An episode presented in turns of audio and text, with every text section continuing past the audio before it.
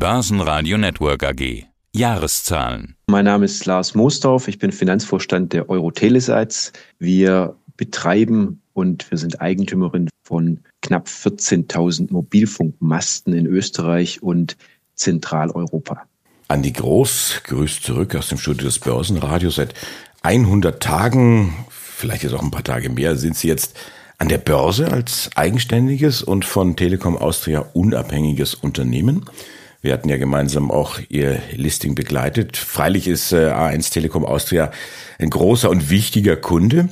Wie geht's jetzt der Mannschaft? Wie geht es Ihnen nach den ersten 100 Tagen? Ist das irgendwie, ja, wie bei der Geburt eines Kindes? Man bereitet sich lange vor, dann gibt's ja auch die Lieferzeit und dann plötzlich ist es da und alles ist irgendwie gefühlt anders als erwartet? Also die Lieferzeit gab es tatsächlich und wir haben im Sommer natürlich alle gemeinsam mit der gesamten Mannschaft auf den 22. September hingefiebert, also unseren Börsengang. Es war ja auch in einer Zeit, in der das Marktumfeld nicht immer ganz einfach war und dementsprechend was durchaus, sage ich mal, nicht ganz einfach, dann auch alle Stränge so vorzubereiten, dass der Börsengang klappt. Aber es hat geklappt. Wir waren auch erleichtert und froh und stolz, darf man, glaube ich, durchaus an der Stelle sagen, dass wir nun der drittgrößte börsennotierte Funkturmbetreiber in Europa sind. Was die Anzahl der Türme angeht, sind wir unter den Top 10 in Europa.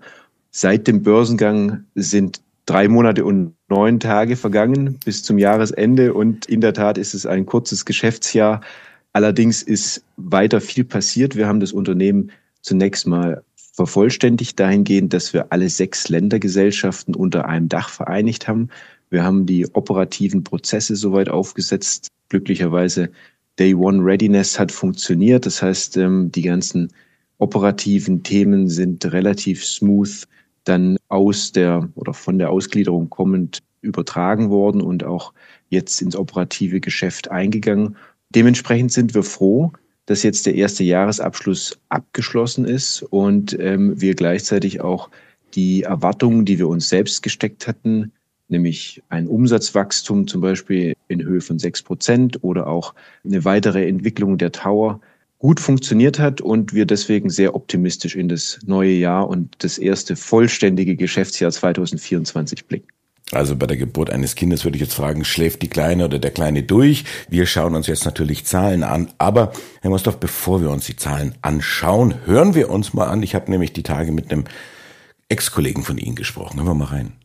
Erstens sind wir nach wie vor sehr froh, dass wir diese Transaktion so durchführen konnten, wie wir sie durchgeführt haben. Die Eurotelesites AG im Übrigen auch jetzt gleichzeitig mit uns ihr erstes Quartalsergebnis veröffentlicht hat. An dieser Stelle herzliche Gratulation zu den Ex-Kollegen. Und wir glauben, dass diese Transaktion für unsere Eigentümer sehr, sehr viel positive Effekte gebracht hat. Wir gehen davon aus, dass Eurotelesites durch die bessere Nutzung der bestehenden Mobilfunkinfrastruktur dieser Türme, indem andere Mobilfunker auch auf diese Türme gebracht werden können, insgesamt dieses äh, gebundene Kapital viel besser nutzen kann. Und äh, insofern denken wir, dass das für alle Beteiligten eine sehr, sehr gute Transaktion war. Und Sie haben erkannt, wer das war. Das habe ich erkannt, in der Tat. Also Thomas Arnoldner der Deputy CEO der A1 Telekom Austria. Er hat nicht nur Glückwünsche geschickt, hat auch gesagt, ja, prima Zahlen. Jetzt die Zahlen selber, 72 Millionen Euro ist der Umsatz, äh, EBTA 40 Millionen, unterm Strich bleiben 7,9 Millionen. Jetzt hatten Sie gesagt, ja, da war ein Wachstum dabei. Stellen Sie sich mal auf, wie funktioniert das rein technisch? Wie, wie kann man da ein Wachstum feststellen, wenn es ja das erste Geschäftsjahr ist und was dann auch noch ein 100-Tage-Geschäftsjahr war? Um überhaupt zu bewerten, ob eine Abspaltung Sinn macht, gab es natürlich vor der Abspaltung einen Business Case, und zwar der auf Proforma-Zahlen antizipierte, wie ein Tower-Geschäft aussehen könnte, wenn es denn abgespalten wäre. Und im Vergleich der Gesamtjahreszahlen 2023 zu den Gesamtjahreszahlen 22, die natürlich jeweils pro forma gerechnet wurden, ist dieses von mir gerade genannte Wachstum in Höhe von sechs Prozent entstanden. Auf das Quartal bezogen haben Sie recht, ist es extrem schwer zu deuten, weil es erstens nicht nur ein Quartal ist, sondern ein Quartal und neun Tage. Und dementsprechend sammeln wir jetzt ja quartalsweise die Zahlen und werden sie dann auch einfacher vergleichbar machen können. Ananda hat ja auch so eine Art Win-Win-Situation skizziert. Also gut für die Eurotele-Sites, gut für die A1 Telekom Austria und gut auch für die Shareholder, für die Anteilseigner. Sehen Sie es ähnlich? Dem kann ich eins zu eins zustimmen. Also Thomas hat natürlich mit uns sehr intensiv auch die Abspaltung vorbereitet und die drei Kategorien, in denen Sie die Erfolge oder praktisch den, den Vorteil einer Abspaltung gerade beschrieben haben, der, glaube ich, kann man durchaus so auch bewerten. Und zwar, wenn Sie sich den Aktienkurs anschauen, der seit, also der Aktienkurs der A1, seit der Ankündigung, dass die Abspaltung erfolgen soll bis heute, dann ist es eine wirkliche Erfolgsgeschichte. Das heißt also, im letzten Jahr hat sich der Aktienkurs sehr gut entwickelt.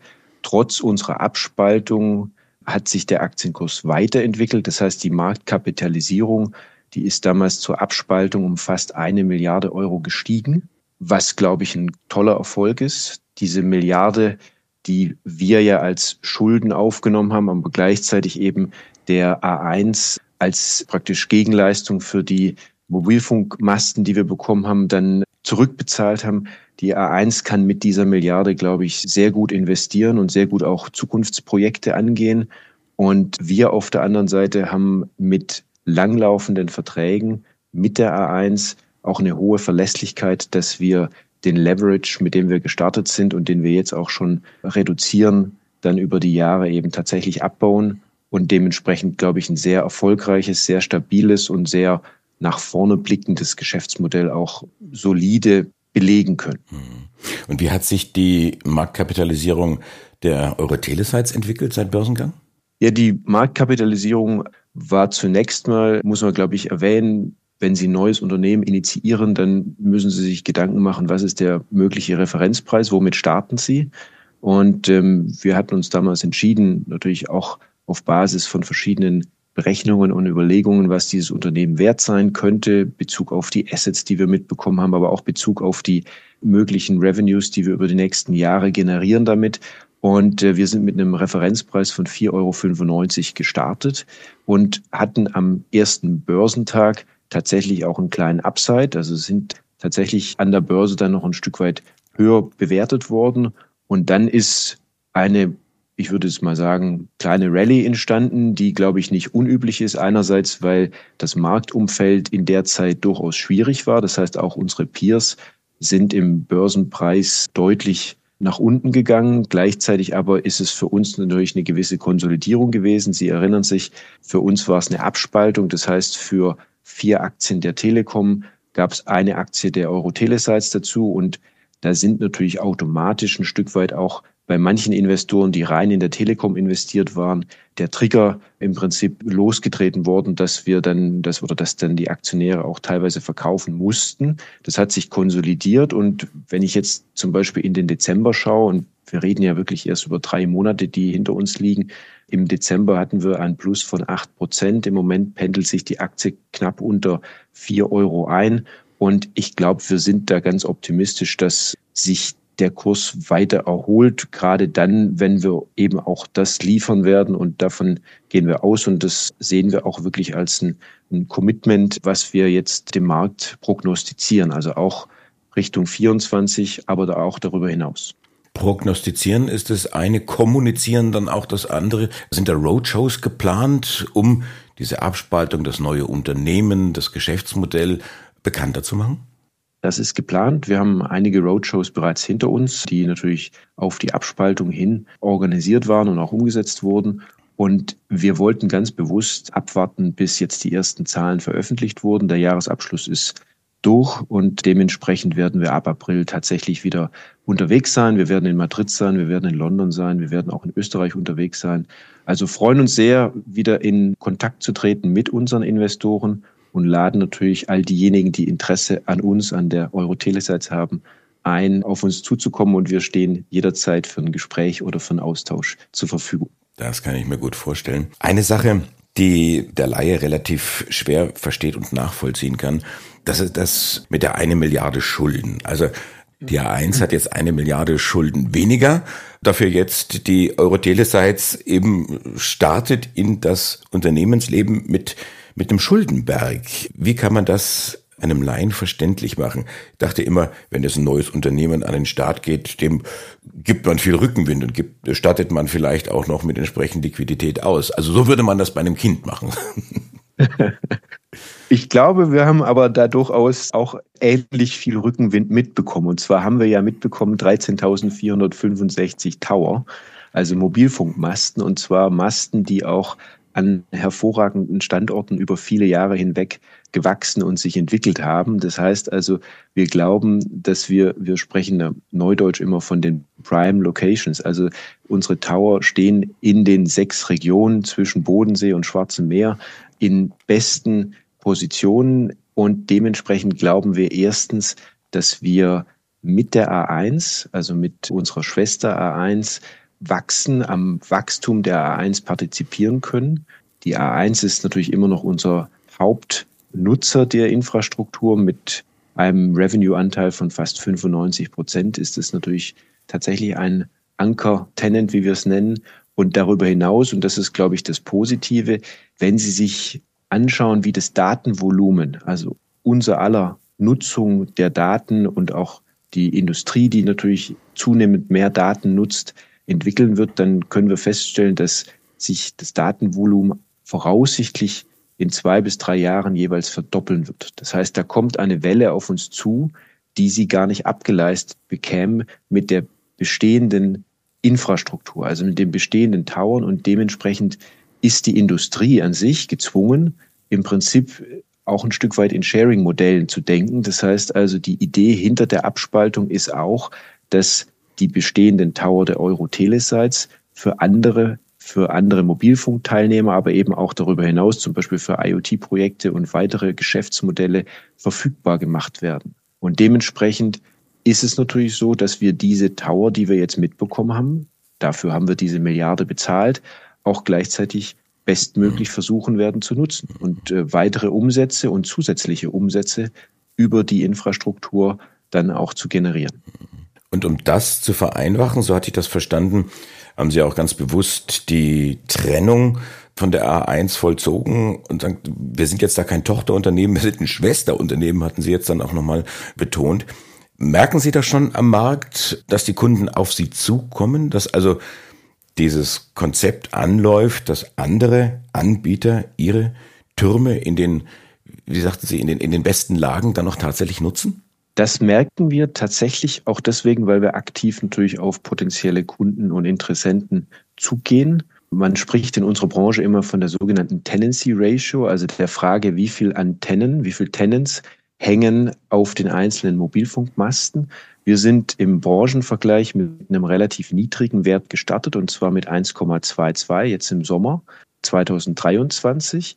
Der Branchenschnitt liegt bei knapp unter zwei. Das heißt, Sie sehen, normalerweise hängt auf einem Mobilfunkmast mindestens zwei oder rund zwei Telekommunikationsanbieter. Bei uns ist es im Wesentlichen die A1. Und es zeigt aber auch den Wachstumsspielraum, den wir sehen. Und wenn wir jetzt auf die Hard Facts, also auf die Zahlen im Dezember 23 schauen, dann sind wir, das klingt zunächst nicht viel, bei der Tendency Ratio von 1,22 auf 1,23 gewachsen. Dahinter verbergen sich aber immerhin 385 zusätzliche Tenants in dieser kurzen Zeit des halben Jahres. Und daran wollen wir anknüpfen und wollen natürlich weiter voranschreiten und versuchen, unsere Tower am Markt zu platzieren und auch anzubieten. Und was heißt das dann am Ende des Tages, wenn Sie quasi in den branchenüblichen, in ein branchenübliches Verhältnis dann eintreten mit dieser Tenant Rate? Wie viele Kunden müssen Sie da dazu gewinnen und was würde das dann letztendlich auch an Umsatz und an Ergebnis bringen?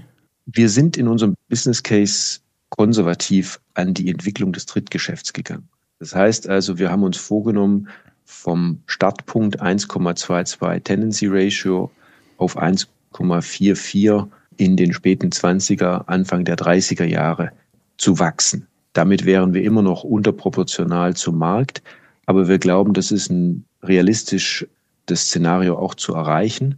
Und in Zuwächsen auf der Umsatzseite ist es so, dass wir versuchen werden, natürlich dann das AR1-Wachstum weiter mitzunehmen. Das heißt also, im Moment sind wir im Wesentlichen auch dabei, zum Beispiel CAPEX das wir ausgeben pro Jahr in ein 5G-Upgrade zu investieren, was uns wiederum auf der anderen Seite hilft, dass die Tower dann nutzbar sind für weitere Tenants, die zusätzlich an die Tower gebracht werden können. Fakt ist aber, dass wir im Moment bei 95 Prozent A1 Umsatzanteil sind und der wird sich natürlich dann über die Jahre, wenn es uns gelingt, das Drittgeschäft zu entwickeln, sukzessive verkleinern. Wir gehen im Moment davon aus, dass wir in wenigen Jahren dann so Richtung 90 Prozent Anteil der A1 gehen und daneben im Prinzip damit auch das Drittgeschäft weiter e-, etablieren und ermöglichen. Und in Zahlen ausgedrückt, wir haben, Sie haben es gerade selbst genannt, 71,9 Millionen Euro Revenues generiert jetzt in den letzten drei Monaten und neun Tagen. Und wir gehen davon aus, dass wir im Jahr 24 ein Umsatzwachstum von um die fünf Prozent erreichen werden und darüber hinaus dann mittelfristig in dem bereits am Markt benannten Range zwischen vier und sechs Prozent pro Jahr das Wachstum voranzutreiben. Jetzt sind es also die Zahlen vom vergangenen Geschäftsjahr, das kurze Geschäftsjahr. Wie sind Sie denn ins neue Geschäftsjahr gestartet? Was können Sie da schon sagen? Wir sind sehr optimistisch gestartet und zwar deswegen, weil wir auch jetzt äh, mit den realen ersten Zahlen aus dem letzten Quartal tatsächlich, glaube ich, getroffen haben, was wir uns erhofft hatten. Also sehr solide ins neue Geschäftsjahr gestartet. Wir glauben auch, dass der Markt sich trotz der Großwetterlage, die ja leider Gottes nicht besonders positiv ist, auch was das Wirtschaftswachstum insgesamt angeht, sind wir da optimistisch, dass wir uns weiterentwickeln können, sowohl für das Jahr 2024 als auch darüber hinaus. Im letzten Quartal konnten wir eine sehr robuste EBITDA After-Lease-Marge von 56 Prozent vorweisen und damit glauben wir, ein gutes Fundament für das zukünftige Wachstum zu haben. Wie sieht das Wachstum in 2024 für uns aus? Erstens, wir werden den 5G-Ausbau fortsetzen und damit eben auch weiteren zusätzlichen Mietern es ermöglichen, an unsere Infrastruktur zu kommen und die Infrastruktur zu nutzen. Darüber hinaus werden wir Makrostandorte ausbauen und Co-Locations entwickeln. Und im letzten Jahr hatten wir rund 20 Prozent, etwas über 20 Prozent des Umsatzes in eine zusätzliche Investition wieder reinvestiert. Ähnliches planen wir für dieses Jahr. Das heißt, 20 Prozent unserer Umsätze fließen in Zukunftsprojekte und dementsprechend glauben wir, unsere passive Infrastruktur eben bestmöglich auch für den Markt und für das bevorstehende Wachstum der Datenentwicklung, die wir vor uns sehen, aufgestellt zu sein. Lars Mosdorf, der CFO der Eurotelesites. Danke fürs Interview. Sehr gerne. Dankeschön. Börsenradio Network AG. Das Börsenradio für Privatanleger. Hat Ihnen dieser Podcast der Wiener Börse gefallen? Dann lassen Sie es uns doch wissen und bewerten Sie unseren Podcast mit vollen fünf Sternen. Vielen Dank und bis zum nächsten Podcast. Alles rund um Börse.